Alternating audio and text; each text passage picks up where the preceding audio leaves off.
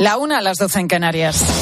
Con Pilar García Muñiz, la última hora en Mediodía Cope. Estar informado. ¿Qué tal? ¿Cómo estás? Muy buenas tardes. Bienvenido como siempre a Mediodía Cope. Ya tenemos por aquí el dato confirmado del IPC del pasado mes de enero. Lo primero que te puedo contar es que en general los precios han subido un 3,4% en un año. ¿Qué ha pasado? Principalmente que nos ha subido la factura de la luz porque el gobierno está retirando paulatinamente la rebaja del IVA en la electricidad que impuso como medida excepcional. Pero si vamos a otras cosas esenciales del día a día, literalmente a las cosas del comer, lo que vemos es que los alimentos han subido más de un 7% en un año. Esto de media. Hay casos que son clamorosos. Ya sabes, por ejemplo, el aceite de oliva está para mira, a mí no me toques. En un año acumula una subida superior al 60%. Pero si miramos un poco más atrás, no demasiado, al año 2021, sin ir más lejos, lo que vemos es que el precio del aceite se ha incrementado desde entonces, agárrate, un 176%. El aceite de oliva está directamente vinculado con la producción agraria, como lo están las frutas y verduras que han subido casi un 14% o las legumbres que superan el 15%. Lo paradójico es que en su origen los agricultores aseguran que producen a pérdidas, que el campo ya no es rentable por lo que se paga y que compiten además en condiciones desiguales con otros mercados. Por eso están ahora mismo contractoradas en varios puntos de España. Salvo que tengamos un huertecito, el sistema es bastante más complejo que arrancar un tomate de la rama y ponerlo en nuestra nevera. Eso lo entendemos todos. La realidad es que desde que sale de la tierra hasta que llega al lineal del supermercado, el producto del campo es cada vez más caro. El agricultor gasta combustible y cada vez asume salarios más altos. Y además se ve condicionado por una estricta normativa sobre pesticidas y fertilizantes que encarecen más el cultivo. Todo esto sin contar con las sorpresas del clima, como la sequía. Seguimos sumando. Luego hay intermediarios que colocan la fruta o la legumbre y puede haber fábricas donde se manipule para envasarlo. En esas fábricas se paga también electricidad y se pagan los cartones o los plásticos para hacer las cajas. Lo asumimos. Seguimos sumando. En otros casos, esa misma fruta se tiene que almacenar en naves frigoríficas y después es fundamental el transporte. Hay que trasladar el producto en camiones que consumen combustible con conductores a los que, lógicamente, hay que pagar también un salario. Vuelve a sumar. Y llegamos a la venta, ya sea frutería o supermercado, un lugar donde se sigue pagando electricidad, se pagan sueldos y además impuestos. Sigue sumando. Esta es más o menos la secuencia grosso modo. Es una cadena tan necesaria como inevitable y por cierto, un eslabón principal de esta cadena acaba de llegar al Ministerio de Agricultura. Los tractores han llegado al centro de Madrid, en la glorieta de Atocha, junto a la estación de tren. Esperemos, por cierto, que tengan la pegatina medioambiental. Además de esto, hay otros asuntos también destacados que debes conocer y que te cuenta ya Ángel Correa. Sí, Pilar, del campo al mar, porque no dejamos el narcotráfico, ya que la Guardia Civil y la policía han interceptado una narcolancha con más de cuatro toneladas, más de cuatro mil kilos de cocaína al sur de Canarias. Cuatro personas han sido detenidas. Entre tanto, en San Roque, en Cádiz, en esa zona tan conflictiva del campo de Gibraltar, un hombre ha sido arrestado tras embestir a un coche de la Guardia Civil cuando fue sorprendido traficando con tabaco. Juicio este jueves en Oviedo, escucha, contra un hombre que durante años puso la música alta por la noche para molestar a su vecina. La Fiscalía de Asturias pide cinco años de cárcel por un delito de coacciones. Este hombre llegó incluso a utilizar temporizadores para que la música comenzara a sonar aunque él no estuviese en su casa. Le caía fatal la vecina. Hay que tener mala, malaje, hay que tener. Bueno, nuevos problemas en un tren a Extremadura, un incendio en la máquina principal, ya sofocado y afortunadamente sin víctimas, ha obligado a desalojar esta mañana un tren que unía Cáceres con Madrid. Sus 16 pasajeros han sido evacuados, como te cuento, sin mayores incidencias. Y el Papa ha aceptado la renuncia del cardenal español de 79 años, José Luis Lacunza, obispo de la diócesis de David en Panamá, que hace dos semanas fue noticia al estar desaparecido durante dos días. Le sucede Luis Enrique Saldaña, hasta ahora ministro provincial de los franciscanos menores en Centroamérica y en el Caribe. Y Francisco ha elegido para la cuarta jornada mundial de los abuelos y mayores que se celebrará el próximo domingo 28 de julio en Lema, en la vejez, no me abandones, con el fin de subrayar la soledad que acompaña la vida de tantos mayores que son a menudo víctimas de la cultura del descarte. Una jornada que quiere fomentar el compromiso de la Iglesia para construir vínculos entre generaciones y de lucha también contra la soledad. José Luis Corrochano, ¿qué tal? Muy buenas tardes. Hola Pilar, buenas tardes. Brahim listo para jugar contra el Rayo. Estaba pendiente el madridista de las pruebas médicas después de retirarse del partido contra el Leipzig y hay buenas noticias para el futbolista Melchor Ruiz. Sí, muy buenas noticias porque se ha descartado que haya lesiones a zona del gemelo de su pierna derecha que le impidió terminar el partido ante el Leipzig. El futbolista tras pasar esa resonancia magnética esta misma mañana ya se ha entrenado con el resto de sus compañeros y se espera que pueda estar efectivamente el domingo ante el Rayo Vallecano. Tenemos lista de Monse Tomé para el decisivo partido contra Países Bajos para acudir a los Juegos Olímpicos de París. La noticia es la convocatoria de Alesia Putellas que lleva sin jugar desde el mes de noviembre. Habla la seleccionadora. Mm, la primera intención para que vengan a las selecciones que puedan jugar. Entonces, bueno, primero tiene que pasar eso. Eh, lo primero que nosotros hemos valorado que es una jugadora que nos puede ayudar dentro del campo, ¿vale? Pero que es un proceso especial, como ya he comentado, y que por ese proceso especial ahora pues está en manos de otros profesionales. En base a eso, pues decidiremos. Y esta noche tenemos Conference League a las 9 de la noche, Betis Dinamo de Zagreb. Hasta las 4 de la tarde, mediodía cope.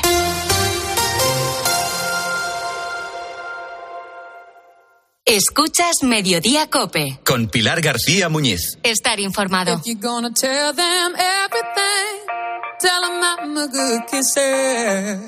Tell them all the things you told me.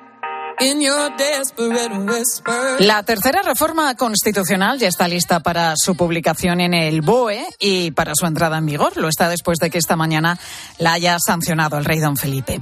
Es la reforma, ya sabes, que modifica el artículo 49 de la Carta Magna y en la que por fin dejará de utilizarse el término disminuido, que se va a sustituir por la expresión personas con discapacidad. Lo que no todo el mundo sabe es que si esto es hoy una realidad, es por una persona sorda que consiguió ser escuchada. Soy sorda, no disminuida, aunque lo diga la Constitución. Se llama Vicky Bendito y con esa frase como lema consiguió hace unos años, en 2018, cosechar el apoyo de 80.000 personas en cuestión de poquito tiempo, en un par de meses. La petición en change.org acabó en el Congreso de los Diputados y ella también allí, explicando a sus señorías la necesidad de cambiar un término como disminuido físico, psíquico o sensorial de la Constitución española. Soy una persona sorda debido al síndrome de Treacher-Collins con el que nací, una enfermedad rara que afecta a dos de cada 100.000 nacimientos discapacidad que no me ha impedido ser eh, lo que soy hoy, una persona autónoma, independiente. Yo nací en una época en la que las personas con discapacidad éramos consideradas, y lo tengo que leer porque soy incapaz de memorizar estas palabras porque me duelen, inválidas, deformes, anormales o deficientes. Yo no nací activista. Y se fue alimentando con cada rueda de prensa en la que tenía que localizar los altavoces. Eh, pues es parte del discurso que pronunció en el Congreso de los Diputados Vicky Bendito. Vicky, ¿cómo estás? Muy buenas tardes. Muy buenas tardes, estupendamente. Y deseando ver este BOE con la reforma ya publicada. Bueno, me imagino que le vas a hacer una foto y lo vas a enmarcar, ¿no? No, no, lo voy a enmarcar seguro. No, no, no, no, no voy a hacer una foto, lo voy a imprimir en, en papel del bueno ¿Eh? Le voy a poner un paspartú negro y un marco así dorado, repujado, como se merece esta reforma. No me extraña. Porque, bueno, es el éxito que has conseguido tras una lucha. Enhorabuena, porque no todo el mundo puede decir que ha conseguido reformar la Constitución con una reivindicación además tan justa, Vicky. Muchas gracias. No es solo una reivindicación mía, era, es una, era una reivindicación de todo el colectivo. También quería apuntar, Pilar, si me lo permite, claro. que mm, no, no se trata solo de sustituir una palabra por otra. Esta reforma lo que ha implicado es que se ha adaptado la Constitución a lo que establece la Convención de los Derechos de las Personas con Discapacidad de la ONU, que España no solo firmó, sino que ratificó. No tenía ningún sentido mantener ese artículo 49 del año 78 habiéndose firmado esta convención en, eh, posteriormente, en el 2006 creo, eh, aunque entró en vigor en el 2008. Oye, Vicky, ¿qué es lo que pasó? ¿Cuál fue ese momento o cómo fue ese en el momento en el que tú dijiste, hasta aquí, esto hay que cambiarlo, inicio esta petición en chain.org, que no sé si me imagino que llegaría hasta el día de hoy. No sé si pensaste que seis años después conseguirías eh, cambiar la Constitución. Eh, no, o sea, no fui consciente. Yo fui una inconsciente que lo lancé sin pensarlo, así. Eh, ¿Qué fue lo que me motivó? Me motivó el, en realidad fue una cosa que se fue cocinando con el tiempo, que empezó cuando yo eh, leo el artículo 49 para un video conmemorativo de la Constitución, me di cuenta de que dice lo que dice y luego investigando veo que no se había presentado ni siquiera una triste proposición no de ley para, perdóname por la voz, para cambiar esto eh, cuando además se había firmado la convención. Entonces estuvo ahí la cosa rumiando, rumiando y lo había comentado con un par de, amigas, ambas con discapacidad, y, y estuvieron ahí, venga Vicky, anímate, eh, tú, eh, tú, te puedo, tú puedes, venga, tal, tal, tal, hasta que ya un día dije, venga, va, la lanzo, la lanzo ya porque esto, esto no puede ser. Y así fue. Lo hice además el día que jugaba España el primer partido del Mundial. ¿Te acuerdas perfectamente de la fecha? Sí, sí, sí. Me acuerdo perfectamente porque además le dije a mi marido, cariño, ya, ya, ya, ya había estado dándole vueltas al texto y todo, ¿no? Y ya le dije, ay, cariño, acabo de lanzar la campaña. Y veo que mi marido no me hace ni caso. Y entonces ya le digo, pero cariño, acabo de lanzar esto. Y me dice, bueno, bueno, ahora lo veo, que está jugando España. Y ahí dije, desde luego, desde luego acabo de lanzarla en este momento y no después. Pero ya estaba lanzada. Así que, fíjate la respuesta que la respuesta que ha tenido, ¿no? Que, que como dices, pues es que era inimaginable. Lo que llama la atención, Vicky, es que han tardado más de cinco años los partidos en ponerse de acuerdo para acabar por eliminar este término de la Constitución. ¿Por qué tantos problemas? Eh, bueno, yo creo que la. Bueno, han tardado tantos años, yo creo que han, más de cinco años han tardado, ¿eh? O sea, cinco años desde la campaña que lanzo yo, pero realmente el PERMI lo pidió en el año 2005 y la convención entra en vigor en el 2008. Es que este artículo se tenía que haber modificado al día siguiente de haber ratificado la convención de la ONU no, no, eh, no se tenía que haber esperado más. Mm, en cuanto a estos cinco últimos años, mm, yo creo, bueno, sí que había una intención, porque de hecho la Comisión de Discapacidad del Congreso eh, llega a un acuerdo por unanimidad para un texto, ¿no?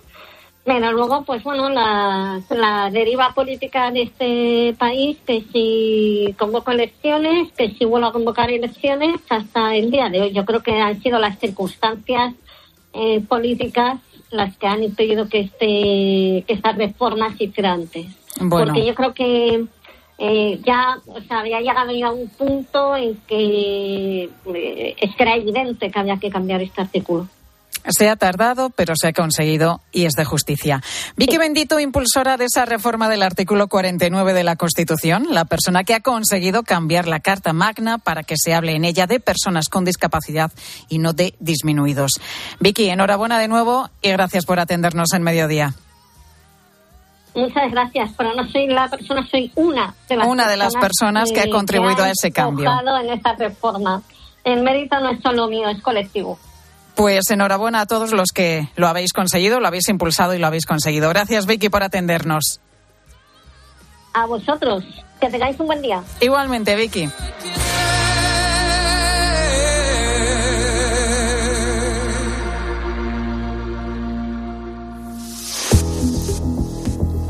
Estamos ya en la una y 14 minutos de este jueves en el que una de las noticias que más nos ha impactado es el asesinato que presuntamente ha cometido el ciudadano pakistaní acusado de la muerte, te acordarás, de los tres hermanos de Morata de Tajuña el pasado mes de enero.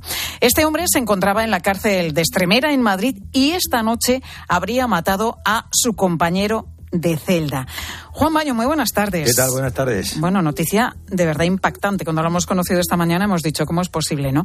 ¿Qué más se sabe de lo sucedido, Juan? Bueno, se sabe, se saben cosas, pero el problema es que siempre que ocurre algo en una prisión, pues instituciones penitenciarias en, en los últimos años, en las últimas fechas, es especialmente hermética. Es muy difícil conseguir cualquier confirmación, por banal que sea el dato, dentro siempre de una investigación que es muy compleja y hay que entender que se necesita un sigilo para poder avanzar y respetar los derechos de las personas que pueden estar implicados. En este, en este caso en concreto, efectivamente, Dilawar Hussein, eh, 42 años, origen pakistaní, estaba preso hace prácticamente tres semanas porque fue el pasado 24 de enero cuando ingresó en prisión.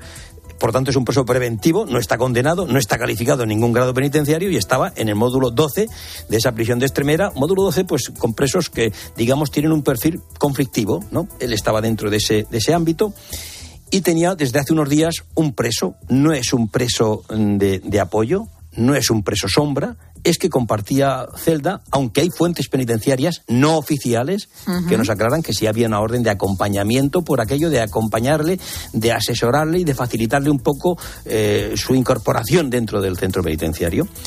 Ese preso es otro también con una carga importante, por una circunstancia, es un hombre de origen búlgaro, tiene, es de julio del 83, pues estaría en 40 años, puede, habría cumplido El este fallecido. año, 41 habría cumplido este año, de origen búlgaro, se llama Ángel, tengo aquí la identidad, Ángel Asenov Berikov, él estaba en prisión por una agresión grave contra una mujer, te lo puedo decir, presuntamente le habría cortado los pezones a una persona, a una mujer, fíjate, es decir, por lo que se suele estar en prisión, por cuestiones graves, por delitos, este sería la víctima, el otro el homicida. Nada más acabar con la vida con un objeto contundente. Se está intentando averiguar qué tipo de objeto. Parece ser que sería algo extraído del gimnasio, podría ser una pesa. Una pesa puede ser una pesa al uso, de hierro, de cualquier gimnasio, o puede ser una pesa de los que hacen en el ámbito penitenciario. Pero me con imagino cuatro- que cuando con salen de- maderas, de, con unas botellas, con y del gimnasio, eh, se revisará si salen con Sí. algo, si han cogido algo o no. Lo que nos dicen ahora ahora fuentes eh, penitenciarias no oficiales es que podría ser el disco de unos dos kilos de una pesa, que lógicamente es más fácil de esconder para sacarlo del gimnasio y Que la trasladarlo a mancuerna que una mancuerna que es más complicada. Pero en cualquier caso es responsabilidad, sería responsabilidad directa de los funcionarios que tienen que controlar ese tipo de accesos y de cuando se da, el- en fin, esto sería, esto pondría en el punto de mira absolutamente con una responsabilidad importante a los funcionarios. Eso es lo que se está intentando averiguar. Esta mañana se está tomando declaración a esos funcionarios, está, la Guardia Civil está sobre el escenario de los hechos, eh, eh, tomando todo tipo de datos y de, y de indicios para concluir qué ha podido ocurrir y cómo. Lo cierto es que el propio interno, cuando acaba de matar a su, a su compañero, ha llamado a los funcionarios, él mismo esta madrugada, y ha dicho, acabo de matar a mi compañero. Y con una tranquilidad absoluta. Este hombre tampoco tiene una especial significación dentro del centro, llevaba pocos días, tres Te iba a semanas. preguntar eso, si era considerado un preso conflictivo o peligroso. Hombre, estaba en el módulo que estaba. Es que, claro, si vienes de matar tres personas. Claro. Eh, Pero es verdad que no tenía protocolo no, antisuicidios. No, no, no, no, no, no, ni tenía un preso sombra, ni, ni- y date cuenta que, que él se le conocía, dicen, bueno, sí jugaba al ajedrez, pero no tenía especial significación, ni de, de- hecho muchos todavía ni le conocían bien, no le habían puesto todavía, porque, y eso que es un preso mediático, bueno, esa condición de preso mediático con un crimen tan atroz y tal, bueno, pues eh, hay fuentes penitenciarias que nos dicen que no entienden cómo no se había tomado una medida más contundente preventivamente eh, en estas horas primeras de ingreso, estos días primeros, ¿no? Y que se estuviera pues de la forma que estaba, con un preso de compañía y punto. Pero un preso, como, como hay tantos presos que están acompañados por otro en las celdas, es decir, pero no un preso que esté pendiente de él y de supervisarle y de controlarle, no, no, no, no, no, no. Por lo tanto, hay muchas dudas por resolver en el ámbito oficial, todas, porque no nos han contado prácticamente nada, muy poquito. Nos lo ha contado esta mañana la Guardia Civil, que es la que lleva la investigación, y lo ha ratificado prisiones. Y por lo tanto, estamos pendientes de que algo más se nos confirme oficialmente, que no afecte directamente a lo que es la investigación la más delicada, porque ahora mismo saber con qué objeto le ha golpeado es decisivo de cara a las posibles responsabilidades. Es decir, Claro, para saber de dónde ha salido que- ese que- objeto. que claro, yo te puedo decir que todo el ámbito de los funcionarios de prisiones están todos, pues que no les llega la camisa al cuello intentando ver, porque a ver qué compañero ha podido ser, es que ha cometido el error, si es así, de que este señor haya sacado un artilugio semejante del gimnasio y lo haya podido introducir en la celda. Porque si fuese un disco de dos kilos, con un disco de dos kilos tú puedes matar a una persona. Totalmente. Y evidentemente es más fácil de esconder que una mancomunidad. En cualquier caso, es una irregularidad, es una. Fin, eh, se está buscando la responsabilidad de quién podría ser el- la persona que pudiera tener algún tipo de, cuestión que aclarar de ante la investigación que hay abierta. Y por lo pronto, con ese fallecido, ese señor, ese preso interno en Extremera, de 40 años, de origen búlgaro, a manos del presunto asesino de las tres víctimas de Morata. Es terrible, un hombre que habría cometido cuatro crímenes en, un menos de un mes o dos- mes y poco. Terrible, Acaba con las vidas de Morata el 17 de diciembre y se descubre el 18 de enero y él es enviado a prisión el 24. El Sí, el 22 es cuando se entrega él Efectivamente. en- en la comisaría. Por tanto, esta es, también las había matado a golpes, a golpes con un hierro y ahora también a golpes. Pero fíjate, si ya se está definiendo como, como un criminal, vamos, que, que mata a la primera de cambio. Es decir, Totalmente. y- un hombre muy, muy, muy peligroso. Muy peligroso, Vamos a ver qué te van contando tus fuentes. Nos lo vas contando, Juan Baño. Gracias. Gracias a ti. Como te decía, una de las noticias, desde luego, que más nos ha impactado este jueves. Y más cosas, porque el consumo de, pescado ha caído más de un 30% desde el año 2008 en nuestro país. Ahora mismo estamos en el dato más bajo de la serie histórica, según datos del Ministerio de Agricultura, Pesca y Alimentación. Te puedes imaginar que esto tiene bastante que ver con la subida de precios y afecta a otros productos, como por ejemplo también la carne. Pero te queremos preguntar por tu dieta hoy en mediodía y lo que puede costarte. ¿Dedicas ahora más tiempo a comparar los precios en la tienda o en el supermercado? ¿Te preparas la lista de la compra para poder ahorrar lo que puedas? ¿Hay algún alimento que siempre tienes a mano a pesar de su precio? Queremos escucharte. Mándanos tu mensaje o tu nota de voz a través del WhatsApp de Mediodía Cope 618 83 15 83 618 83 15 83. Y está por aquí Gloria, que tiene algo que contarnos de BP. Pues sí, Pilar, porque vengo a recordaros a todos que no os olvidéis de seguir bepeando. Con la aplicación Mi BP podéis disfrutar de ahorro en carburantes, puntos canjeables por regalos, ofertas exclusivas, descuentos en grandes marcas. Así que ya sabes, descarga gratis la nueva aplicación Mi BP y empieza a bepear. Consulta todas las condiciones en su página web mibp.es. Escuchas Mediodía Cope. Con Pilar García Muñiz. Estar informado. La sanidad, hombre, sobre todo. Intentar equiparar los sueldos que tiene la gente a la vida real. Non hai relevo generacional. É difícil vivir do mar. 18F. Galicia decide. Este domingo desde las ocho y media de la tarde, especial elecciones gallegas con Ángel Expósito. Estamos ya en el 99% escrutado. Desde Galicia, con Fernando de Aro y todo el despliegue de COPE. En las sedes de los partidos, contándote el minuto a minuto. Va a ser determinante para un posible bloqueo. ¿Logrará el PP la mayoría absoluta? ¿Superará el BNG al Partido Socialista? ¿Y qué pasará con Sumar y con Vox? 18F. Galicia decide. Sigue también el escrutinio en cope.es y en redes sociales. Quiero un auto que me mole. Nuestra oferta es enorme. Yo mi coche quiero tasar. Nadie le va a pagar más. Si en la huellas quieres buscar, El de Sevilla de Perlas me va. te lo traemos de saldo está. 15 días para probar, mil kilómetros para rodar. La palabra ladrón puede significar dos cosas. Clavija donde poder conectar tu coche eléctrico o persona que roba el cable de tu coche eléctrico. Ahora el seguro de coche eléctrico e híbrido enchufable de línea directa también significa dos cosas. Que además de ahorrarte una pasta, también te cubre el cable de recarga en caso de robo. Cámbiate y te bajamos el precio de tu seguro de coche sí o sí. Ven directo a lineadirecta.com o llama al 917-700-700. El valor de ser directo. Consulta condiciones. Saludos, criaturas. Soy Goyo Jiménez. Y como sabéis, soy un gran defensor de todo lo americano. Pero en oftalmología solo confío en producto nacional. Por eso me puse en manos de Clínica Baviera para operarme de presbicia y decir adiós a las gafas de cerca. Haz como yo y pide cita en el 900-180-100 o en clínicabaviera.com y corrige la vista cansada.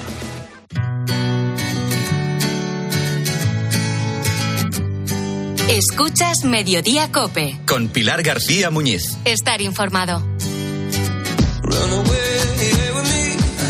En las próximas horas un juez va a tener que decidir si finalmente hay o no mascleta en la ciudad de Madrid. El domingo, en teoría, iba a tener lugar esa mascleta que por primera vez se iba a hacer en la capital, concretamente en la zona del Puente del Rey, pero los vecinos han protestado y una asociación animalista ha presentado una denuncia para que se suspenda cautelarmente.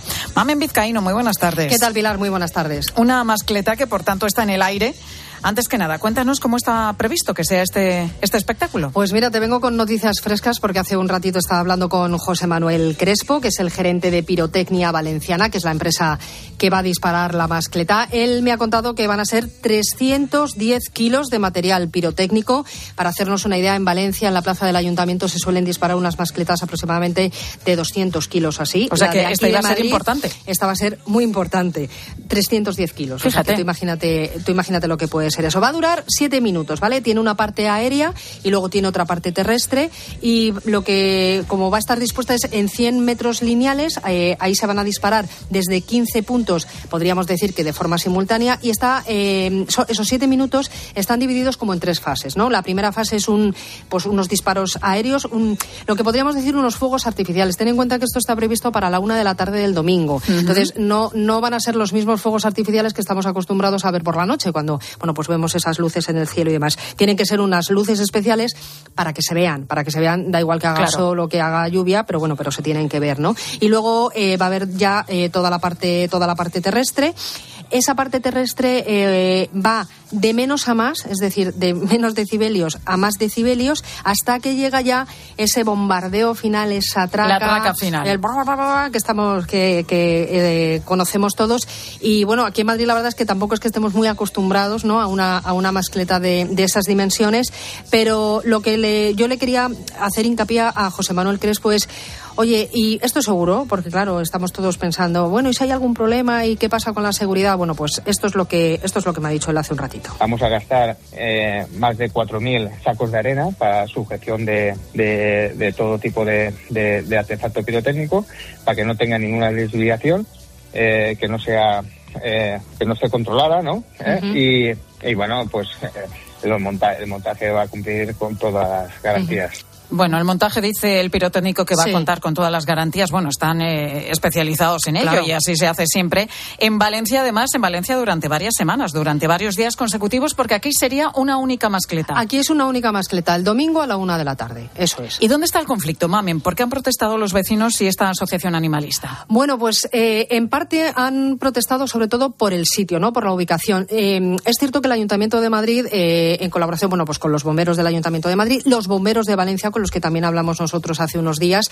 pues eh, tenían que buscar la, ido- la- ubicación idónea, ¿no? Está claro que un espectáculo de, estas características, con esos decibelios que saltan más de 120, 130, 140 decibelios, lógicamente es un estruendo eh, muy fuerte, ¿no? Entonces, mm, se buscó en un principio, se habló en un principio de traerla aquí a la, Plaza de Cibeles. Eh, lo que pasa es que, bueno, estando ahí el cuartel general del Ejército, había muchos árboles cerca y, bueno, se descartó esa ubicación. También se descartó en un principio la, la Plaza de Colón y finalmente se decidió hacerlo, bueno, pues en esta esplanada, que está, es una de las entradas a la Casa de Campo. Es cierto que está rodeado, lógicamente, bueno, la Casa de Campo de flora, de fauna.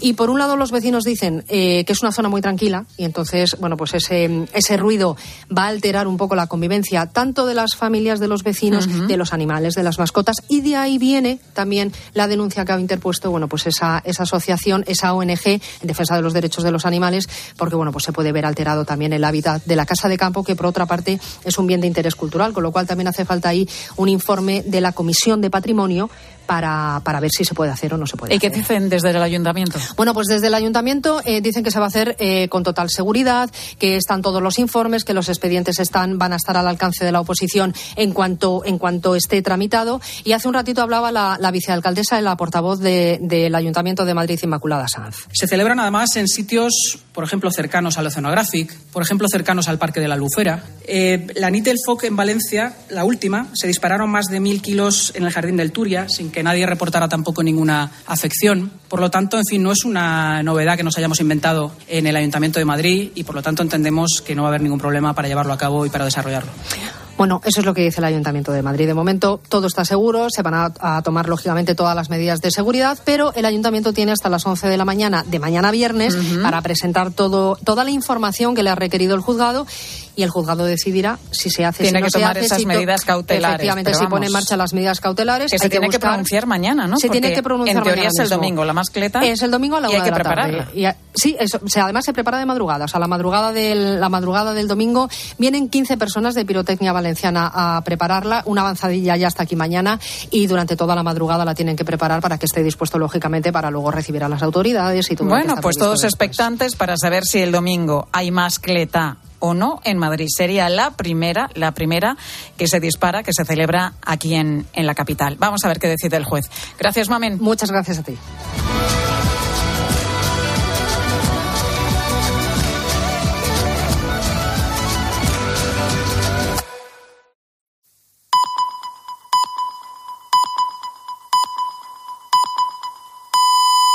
Una y media, doce y media en Canarias. García Muñiz. Mediodía Cope. Estar informado. Los agricultores toman la capital de España. Varios tractores han entrado ya en el centro de Madrid, han llegado hasta el Ministerio de Agricultura y están a la espera de la reunión que esta tarde tengan con el ministro de Luis Planas, con el ministro Luis Planas, que, que va a mantener con las principales organizaciones agrarias. Décimo día de protestas, siendo este jueves además de Madrid, el puerto de Tarragona y La Coruña las más numerosas. Ellos, los agricultores, nos han contado por qué siguen echándose a la carretera. Aumenta a nivel de granjas la- el tema burocrático, es decir, que ahora hay que apuntar hasta el más mínimo detalle que es una granja, con el tiempo que eso supone y con las aplicaciones informáticas ga- los ganaderos con una media edad superior a los 55 años es difícil, incluso por temas de conexión de internet y todas esas cosas. Y después las limitaciones en cierto uso de cosas y de, por ejemplo, el tema de purines, que a lo mejor en Galicia no es un problema, pero se nos mete a todos en el mismo lote, cuando aquí la superficie, pues muchas veces las explotaciones hacen un uso racional de él.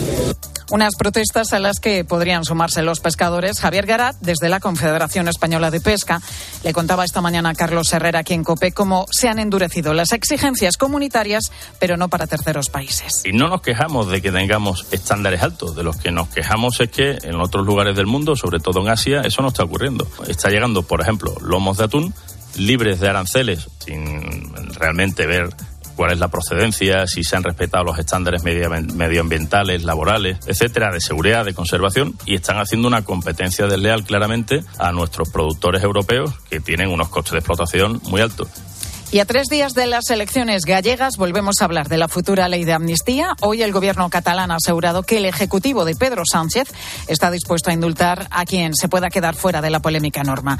Óscar Puente, el ministro de Transportes, insiste en que hay voluntad de entendimiento al tiempo que ha vuelto a lanzar sus dardos contra el Partido Popular. sí que parece que hay voluntad de entendimiento y con eso me quedo, ¿no? Y sobre todo espero en un ambiente más distendido, ¿no? Porque hemos tenido que soportar una presión tremenda en torno a una cuestión que ahora descubrimos que también estaba en la agenda del Partido Popular y asumir que efectivamente había una necesidad de reconciliación en Cataluña. Por tanto, arrimemos todos el hombro para que se produzca. Y te invito también a que entres en nuestra página web en cope.es donde ahondamos en la tragedia del Villa de Pitancho en el día en el que se cumplen eh, dos años del hundimiento de este pesquero en aguas de Terranova frente a Canadá. 21 de sus 24 tripulantes perdieron la vida. Y más cosas. Enfermedades que se consideraban erradicadas empiezan a llamar otra vez a las puertas de Europa. Un brote de tosferina reciente en eh, Guadalajara. El pasado verano, otro de tuberculosis en Galicia. La pasada primavera, un repunte de meningitis en España y recientemente una alerta sanitaria en dos países europeos por el crecimiento de casos de sarampión. Hay que sumar además las enfermedades emergentes y los patógenos que solamente afectan a los animales, pero que pueden dar el salto al ser humano. Sefi García, muy buenas tardes. Buenas tardes, Pilar. Vacunación, vigilancia y control son medidas, desde luego, imprescindibles para evitar que un brote se convierta en epidemia. Es que fíjate, los niveles de vacunación en Europa están bajando y eso está abriendo las puertas a la aparición de brotes de enfermedades que ya teníamos casi olvidadas. Pilar, el vacunólogo Amos García nos cuenta que los conflictos bélicos la crisis de 2008 que desarticuló en Europa las políticas vacunales, los desplazamientos humanos, la pandemia, son algunas de las razones por las que el porcentaje de inmunización ha descendido en nuestro continente. Pero ojo, no las únicas. Hay muchos padres y madres que no entienden por qué tienen que vacunar a sus hijos de unas enfermedades que ya no se ven. Y esto les lleva a bajar la guardia. Y de esa perspectiva a mí me gustaría reforzar la siguiente idea. De las enfermedades transmisibles nunca, nunca podemos bajar la guardia. Menos en un mundo globalizado, menos con estos movimientos poblacionales desplazados, nunca podemos bajar la guardia.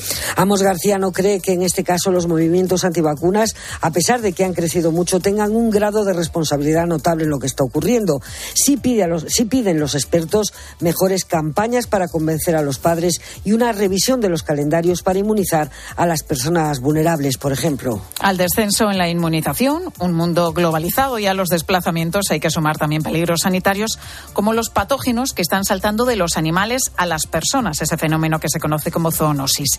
La que más preocupa ahora es la gripe aviar, confiesan los expertos consultados por COPE. Y hay que ir acostumbrándose, nos dicen, a que estos brotes sean cada vez más frecuentes. Así es, Pilar, y así nos lo confirma Ramón Cisterna, el presidente de la Asociación de Microbiología. La falta de protección por la baja de la inmunización y esa constante amenaza que son las zoonosis, pues provocan realmente que estemos en una situación en la que no nos debe de extrañar precisamente la aparición de ese tipo de enfermedades. Habría un tercer factor, que es el, el famoso cambio climático, ¿no? que condiciona que algunos artópodos vectores pues los tengamos mucho más próximos en latitudes que anteriormente no estaban configurados así y que eso nos acerque a determinados tipos de enfermedades. La mejor opción, y volvemos al principio, Pilar, es justamente extremar los controles. Los sistemas de vigilancia eh, funcionan relativamente bien, aunque hay mucho trabajo por hacer y desarrollar en este sentido, aunque no también los mecanismos de control. Por lo tanto, que debía de ser mejor controlados, pues realmente tenía que ser nuestra aspiración, pero con una determinada urgencia. Y añade a todo esto la resistencia a los antibióticos, las superbacterias, consideradas como el mayor problema de salud que tenemos ahora mismo, según los expertos que hemos consultado. Es decir, que mucho trabajo tienen los servicios de salud pública para protegernos de todas estas amenazas, aunque la solución sin duda pasa por lo que decíamos al inicio, vacunación, vigilancia y control. Gracias, Efi. A Pilar. Está por aquí mi compañera Mónica. Eso quiere decir que viene con un mensaje de Banco Sabadell. Así es, Pilar. Cuando ya has encontrado la casa de tus sueños, no puedes esperar para estrenarla, ¿verdad? Nos pasa a todos. Por eso, con Banco Sabadell puedes simular la cuota de tu hipoteca de forma ágil en menos de un minuto. Porque empezar a vivir donde deseas no puede esperar. Entra en bancosabadell.com barra hipotecas, infórmate y simula tu cuota personalizada al instante.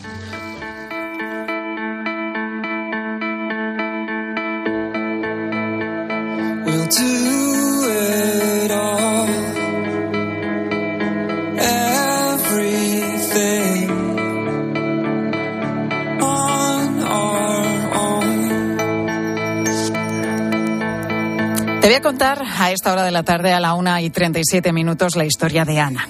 Ana Gómez. Ella es de Cantabria, de Torrelavega. Su familia nunca fue creyente. De hecho, ellos dicen que, que son ateos. Pero a ella, Ana, la bautizaron por, por inercia, ¿no? Por tradición, porque es lo que, lo que tocaba en aquella época. Después pisó poco la iglesia, salvo alguna vez que iba a cantar en el coro de su parroquia. La vida de Ana siempre había sido bastante tranquila y también feliz, pero en la adolescencia, a los 14 años, todo cambió. Empezó a salir con un chico que comenzó a maltratarla. Ana se hundió y sintió un gran vacío que intentó llenar con las drogas. También se empezó a juntar con personas muy conflictivas y casi sin darse cuenta comenzó a robar. Entraba en las tiendas y se llevaba a todo tipo de artículos y productos que posteriormente vendía. Llegó incluso a robarle a su propia familia. Se encontraba cada vez más más atrapada, en una situación cada vez más complicada. Un día a los años, con 17, entró en una tienda de ropa. Cogió una prenda para llevársela, pero la dependienta la descubrió y llamó inmediatamente a la policía. Ana comenzó a discutir, comenzó a gritar y afirmaba una y otra vez que ya no había hecho nada, que no quería robar. Se armó, imagínate, en la tienda un enorme revuelo y la policía no tardó en aparecer. Cogieron a Ana, la sacaron de la tienda, la detuvieron y se la llevaron a comisaría. Allí, en aquel lugar, en aquella comisaría, un agente de policía le hizo a Ana una pregunta que hizo que todo cambiara. Ana Gómez, muy buenas tardes. Hola, buenas tardes. Ana, ¿qué te dijo ese policía? ¿Qué supuso realmente aquel momento en tu vida? Bueno, para mí supuso un punto de inflexión, ¿no? Eh, bueno, yo era una adolescente eh, que, como has dicho, había pasado pues por, pues, por bastante sufrimiento, ¿no? Y por una necesidad de, de amor y de aceptación. Eh, y eso me había llevado a hacer, pues bueno, las cosas que has comentado, ¿no? Entonces, cuando estaba allí, el policía me preguntó, ¿tú por qué estás aquí?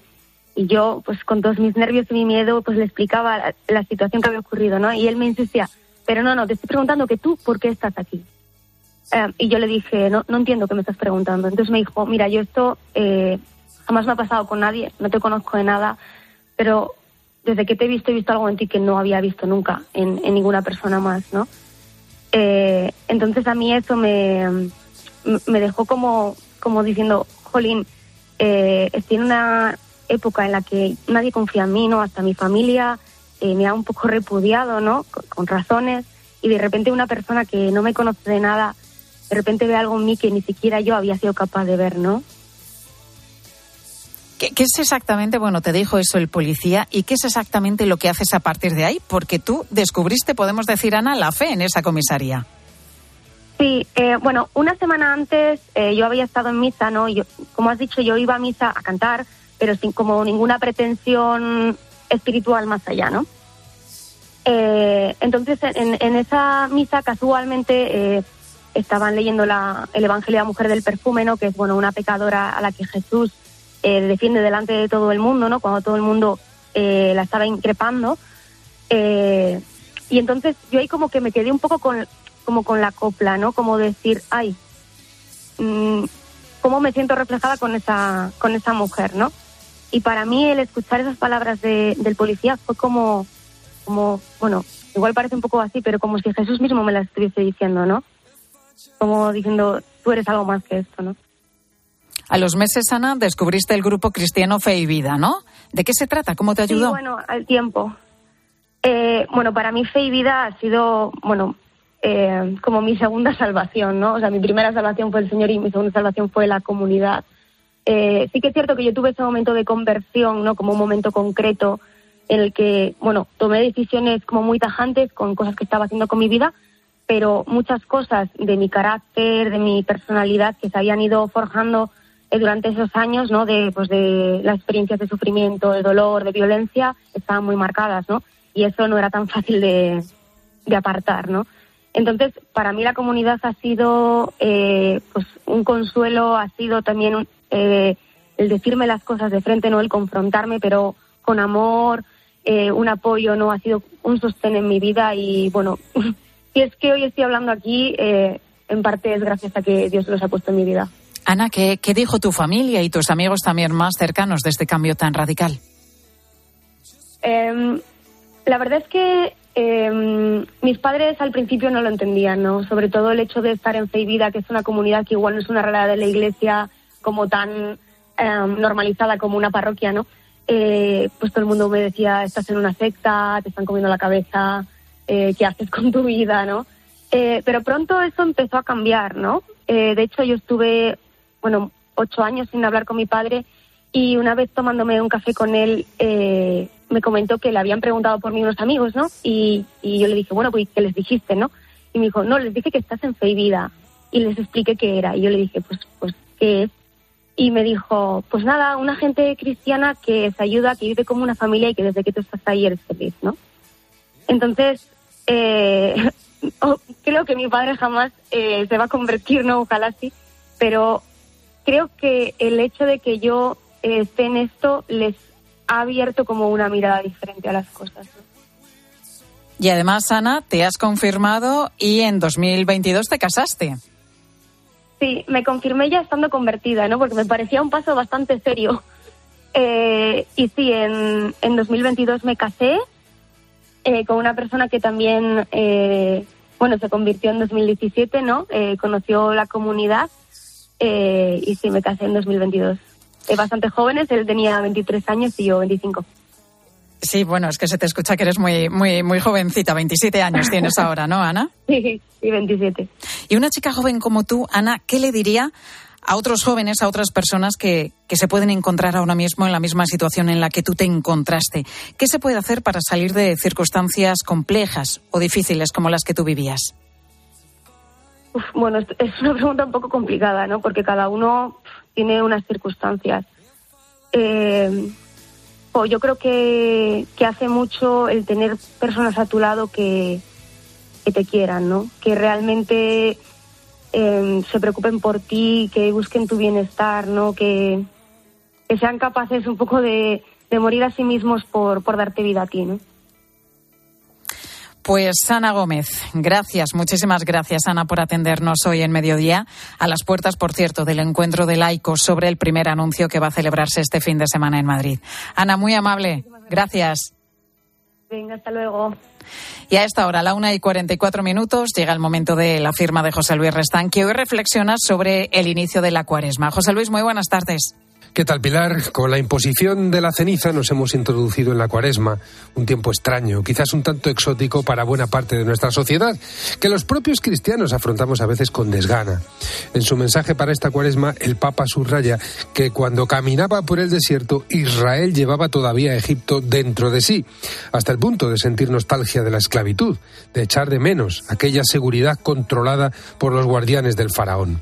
Es paradójico que toda la historia de Israel tenga como hilo conductor la lucha contra los ídolos de los pueblos circundantes, porque solo hay un Dios que salva. Y sin embargo, el pueblo sentía vértigo y continuamente parecía necesitar construir sus propios ídolos, como si no le bastara la relación con el Dios que le había librado de la esclavitud. Francisco indica que también hoy el pueblo de Dios lleva dentro de sí ataduras opresoras y que a veces vagamos por la vida como en un páramo desolado, sin una tierra prometida hacia la cual encaminarnos juntos. Naturalmente, hoy los ídolos no son becerros de oro ni cosas semejantes. Pueden ser una cierta idea de confort, de éxito, de control de las circunstancias o de autosuficiencia. Pero los ídolos, como siempre, solo conducen a la frustración, a la amargura y al vacío. La cuaresma es un tiempo que nos ofrece la Iglesia para abandonar esas esclavitudes que siempre regresan y experimentar la libertad y la alegría. Del mismo modo que a los israelitas nunca les faltó la compañía de Dios durante el Éxodo, hoy no nos falta la compañía de Cristo en el camino de la vida. La oración, el ayuno y la limosna tienen la finalidad de abrir todas las dimensiones de nuestra vida, el trabajo, los afectos, las implicaciones sociales, el tiempo de reposo, a la verdad fundamental de que solo Él responde a nuestro deseo de libertad, de bien, de felicidad. Solo Él nos permite ser familia, comunidad que no se rompe en medio de los avatares de la historia. Y eso es también un signo de esperanza para el mundo.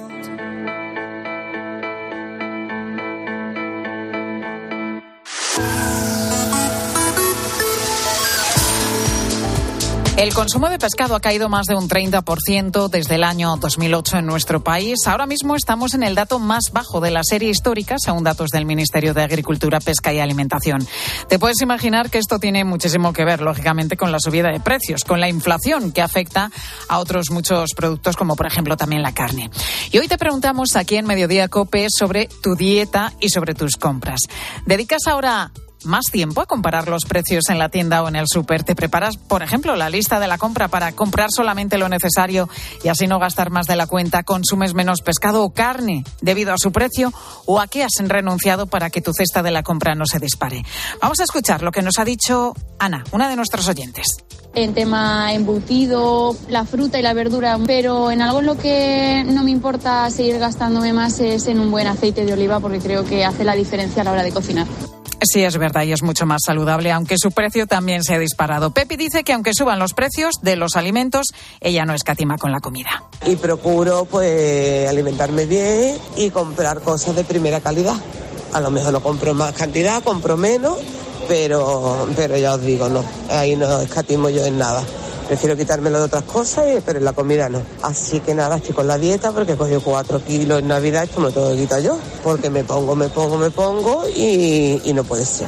Así Ay. que nada, ahí vamos. Hay esos kilitos de Navidad que se tienen que ir perdiendo poco a poco y de forma segura. Mándanos tu nota de voz o tu mensaje a través del 618 83 15 83. Escribe a Pilar García Muñiz en Twitter en arroba Mediodía Cope, en nuestro muro de Facebook Mediodía Cope o mándanos un mensaje de voz al 637 23 0000. Solo los más rápidos disfrutarán de ofertas increíbles en el corte inglés. Y también los haces en renovar su hogar. Con un 15% de descuento adicional en electrodomésticos de Haier, Samsung, Rumba, Philips, Teca y Belísima. Así son las ofertas límite. Del 15 al 18 de febrero en tienda web y app del corte inglés.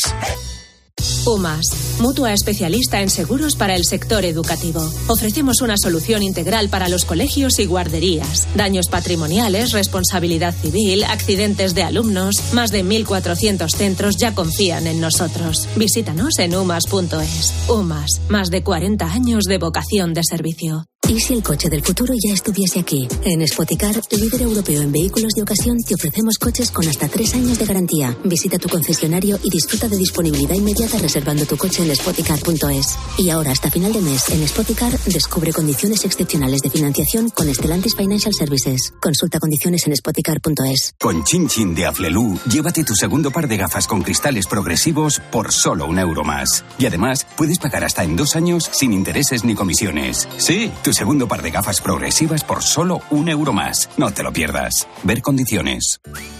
Los ofertones de fin de semana de Alcampo. Banana granel por solo 0,98 euros el kilo. ¿Qué? ¡Wow! En tu tienda web y app alcampo.es. Oferta disponible en Península y Baleares. Pilar García Muñiz. Mediodía Cope.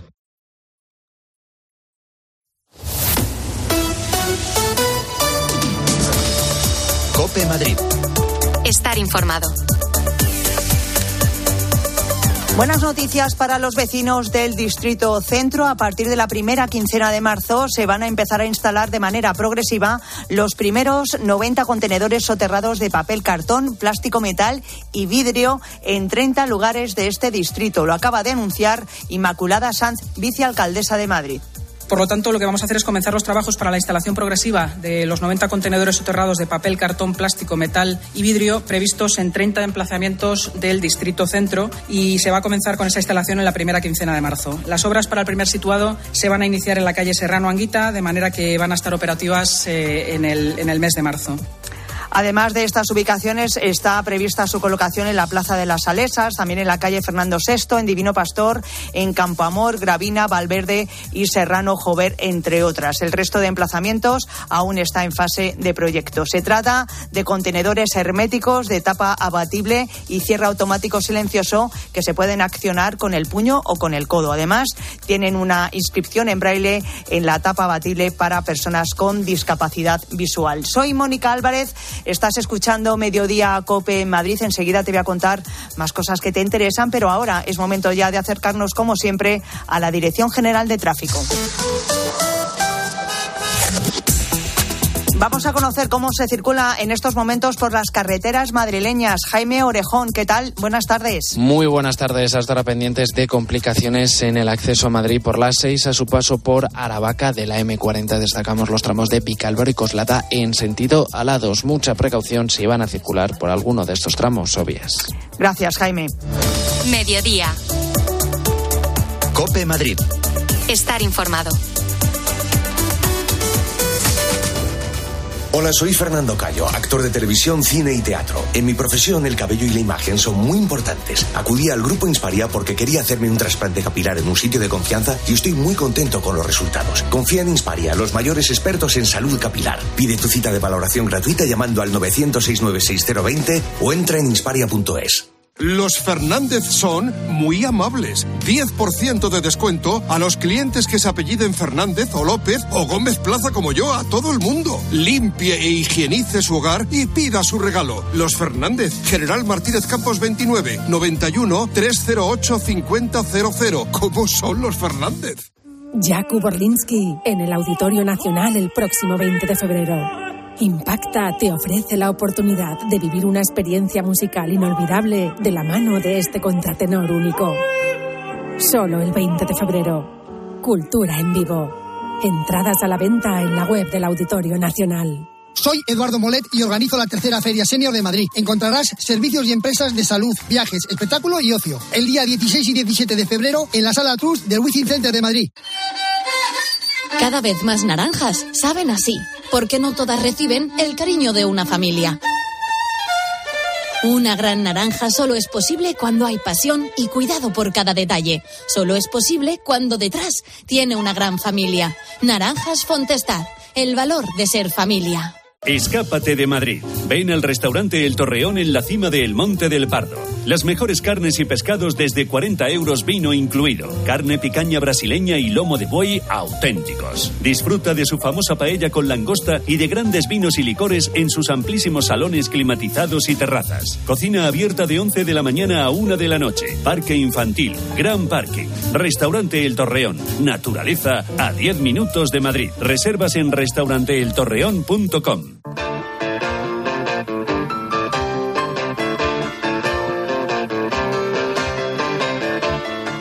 Mediodía. Cope Madrid. Estar informado.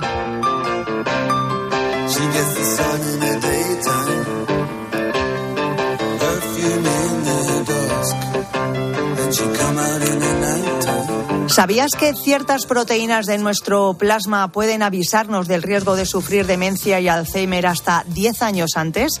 Es una increíble noticia que queremos compartir con Ignacio Vivanco, director comercial de Nara Seguros. Ignacio, buenas tardes. ¿Qué tal? Buenas tardes. Bueno, noticias como esta nos recuerdan la importancia de la investigación para la salud, ¿verdad? Pues sí, eh, al final yo creo que el poder diagnosticar con antelación eh, muchas enfermedades pasa, como siempre decimos y como creemos en, en Nada Seguros, eh, bueno, pues por utilizar eh, la ciencia y la medicina eh, a tiempo y, y con prevención, sobre todo para obtener un rápido diagnóstico que nos pueda que nos pueda eh, bueno pues diagnosticar eh, estas estas posibles eh, enfermedades no y como sabéis pues eh, nosotros intentamos irlas incorporando cada avance que va que va saliendo eh, para que lo tengan a- accesible cualquier asegurado. Y especialmente como sabéis nuestros mayores de, de 60 años para que se sientan seguros y aconsejados bien aconsejados en todo momento. ¿Quién tuviera 60, eh? ¿Quién tuviera 60? Eh, estáis refiriendo a vuestro seguro de salud eh, Nara Senior, vuestro producto estrella, ¿es así? Nada senior, sí señor, o sí señora. El seguro de salud, eh, efectivamente, para mayores de 60 años, eh, bueno, pues que está acorde con sus necesidades y, y que, y que no es tan fácil ya que, que estos mayores eh, encuentren una solución privada de salud que puedan tener un rápido acceso a, que les permita un rápido acceso a las consultas que necesiten y a muchos de los tratamientos pioneros en cada una de las especialidades. Desde luego.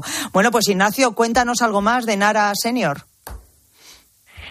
Pues recordar a todos los que nos oigan que Nara Senior es el seguro de salud privado para mayores de 60 años sin límite de edad y sobre todo sin cuestionario médico para que puedan incorporarse, contratarlo directamente desde tan solo 22 euros al mes. Tienen acceso ilimitado y sin copago a medicina general y enfermería, tres consultas gratuitas eh, de especialistas, de médicos, de especialistas médicos al año, dermatólogo, cardiólogo, cualquiera, eh, mamografía o ecografía prostática una al año, 10 sesiones de rehabilitación, seis visitas al podólogo, videollamada y chat gratis eh, médico con cualquier especialidad ilimitado, atención de urgencias 24/7 telefónica, telefarmacia 24 horas y todo, como digo, desde solo 22 euros al mes, que yo creo que es súper asequible para nuestros mayores de 60. No, desde luego es que está fenomenal. 22 euros al mes y con todo esto que nos comentaba Ignacio, eh, que engloba Nara Senior. Oye, ¿dónde está Nara Seguros? ¿Dónde os podemos encontrar, Ignacio? Pues lo más fácil, buscarnos en Google, Nara Seguros, y si no, como siempre, encantados de cogeros el teléfono en el 913-874-199, 913-874-199. Nara Senior, eh, Nara Seguros, lo ponemos ahí en Google y enseguida salen ellos. Y también en ese teléfono que nos comentaba Ignacio, 913-874-199. 913-874-199. Ignacio Vivanco, director comercial de Nara Seguros. Hasta otro día. Muchas gracias, un abrazo. Adiós.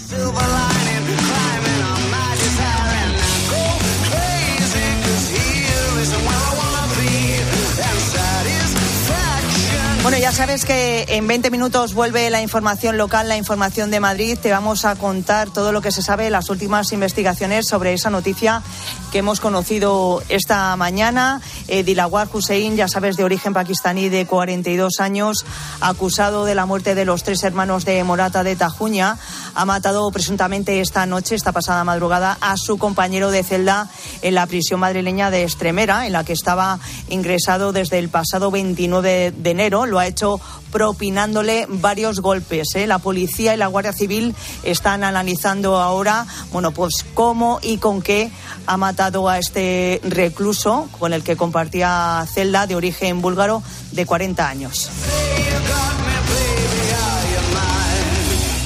Él mismo ¿eh? se ha entregado a la policía y lo ha confesado, que ha sido él el que ha matado a su compañero de celda en la prisión madrileña de Estremera. Y también te cuento eh, que tienes que tener en cuenta si tienes que coger el coche, que todavía se está produciendo, se está celebrando esa manifestación de tractores y agricultores en el centro de Madrid, en eh, la estación de Atocha, justo en la glorieta de Atocha, frente al Ministerio de Agricultura. Ten en cuenta eh, si tienes que transitar por esta zona, porque está previsto que bueno, pues estén por ahí eh, los eh, manifestantes, eh, más de mil, hasta las 3 de la tarde en esta zona de, de Madrid, de la capital. Seguimos contándote todo lo que te interesa en Mediodía Cope.